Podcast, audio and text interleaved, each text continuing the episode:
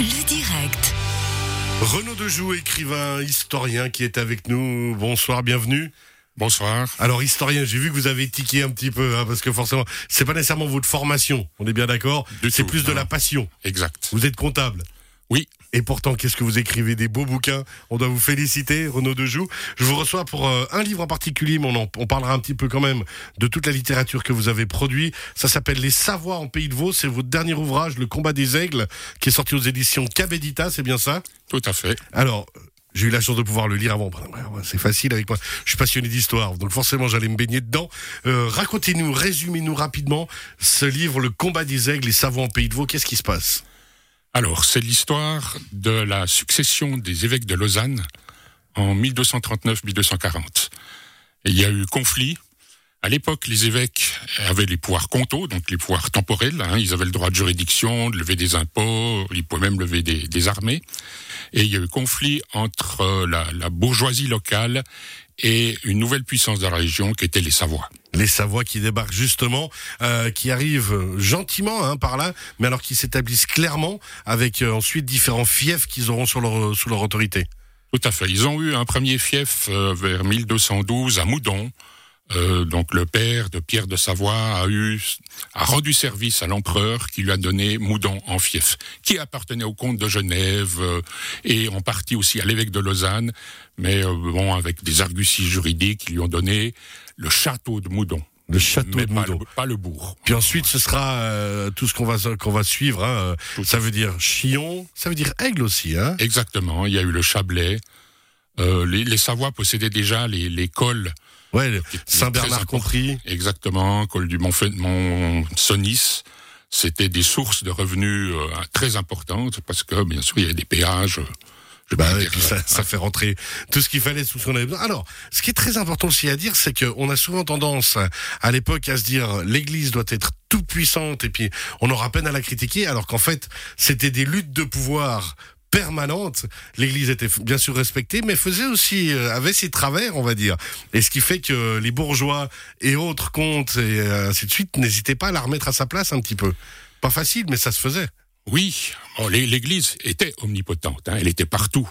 Euh, non, seulement du point de vue spirituel, mais surtout au niveau matériel, hein, entre les églises locales, les évêchés, les monastères. Elle possédait euh, 60 à 70% dans le, dans le canton de Vaud, hein, dans le pays de Vaud, disons. Elle possédait 60 euh, du, du territoire, des droits. euh, C'est énorme quand même. hein. ah, oui, oui. On a peine à se rendre compte justement de, de ce pouvoir et alors la force justement ensuite et le courage d'aller quand même comme contre-pouvoir en, en, en essayant de réaffirmer une position aussi et puis, con- puis contrer ce monopole presque presque monopole. Oui.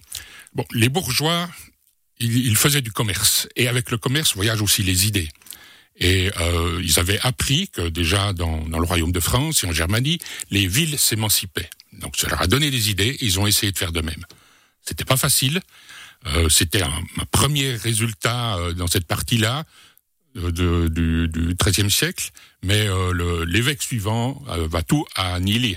Ah, c'est très intéressant de, de suivre cette évolution. Et puis alors justement cette évolution, bon alors euh, on va pas parler de 250 ans plus tard la réforme et compagnie, mais ça mène déjà un petit peu à ça. Il y a déjà ces premières idées où vous pensez que l'Église ne se voit jamais remettre en question, ou du moins se pense pas qu'un jour elle sera remise en question? Non, pour eux, l'Église, c'est la vie éternelle. Ils sont là ça. pour tout le temps. Alors, on a les, les Savoies qui vont s'établir pour ensuite prendre vraiment un monopole aussi dans la région entre guillemets. Et euh, ces luttes de pouvoir qui vont se faire et cette évolution du pays de Vaud qui va se faire aussi naturellement jusqu'à. C'est quand à peu près la fin des Savoies, euh, du, des, des Savoies? Les Savoies, c'est la, la réforme, c'est les Bernois qui les ont ça, hein. dehors. Qui les dehors. Vous avez d'autres écrits? Alors à la base, on l'entend plus trop à votre accent, hein, mais vous êtes jurassien? Vous êtes oui, affirmé, c'est un vrai jurassien pour le coup. Euh, vous êtes venu dans le pays de Vaud, dans le canton de Vaud maintenant, il y a de très nombreuses années, presque 30 ans, on, euh, à peu près. hein. 96, ouais. Pourquoi cet intérêt tout à coup, un pour votre nouveau canton d'adoption et deux pour l'histoire? Ah, Moi, je sais pas. Vous êtes Bon, tombé dans la l'histoire. marmite ou bien? bon, l'histoire, j'ai toujours beaucoup lu et j'ai j'ai toujours aimé l'histoire. J'ai commencé d'écrire parce qu'à un changement de travail, je me suis retrouvé avec beaucoup de temps libre Et euh, comme j'étais déjà dans, dans, le canton de Vaud depuis quelques années, euh, Ramu disait on n'est jamais aussi patriote que quand on est loin de chez soi. Et j'ai commencé d'écrire l'histoire de, de l'abbaye de Belley, la construction. C'était le village d'à côté d'où je venais. Donc dans le Jura. Hein dans le Jura, tout à fait. Et puis après, quatre autres ouvrages ont suivi. Et mais après, bon, ça fait comme maintenant plus de 25 ans que je suis dans le canton de Vaud et euh, je suis tombé sur euh, cet article de la guerre des, évêques et euh, voilà, je me suis plongé dedans. Tout à coup, c'est un moment, c'est une passion, c'est un intérêt, ça vous donne envie d'écrire. On va reparler avec vous dans quelques instants, Renaud Dejoux, mais votre site internet est vraiment bien fichu, comme on aime à dire. Il y a plein de choses dedans qui sont très intéressantes. On voit, alors votre, bien sûr, tout ce que vous avez écrit, mais aussi différentes, différents rajouts, différentes histoires, différentes thématiques. Renaud-2-joue comme vous restez avec nous, Renaud Dejoux. On revient vers vous d'ici quelques instants.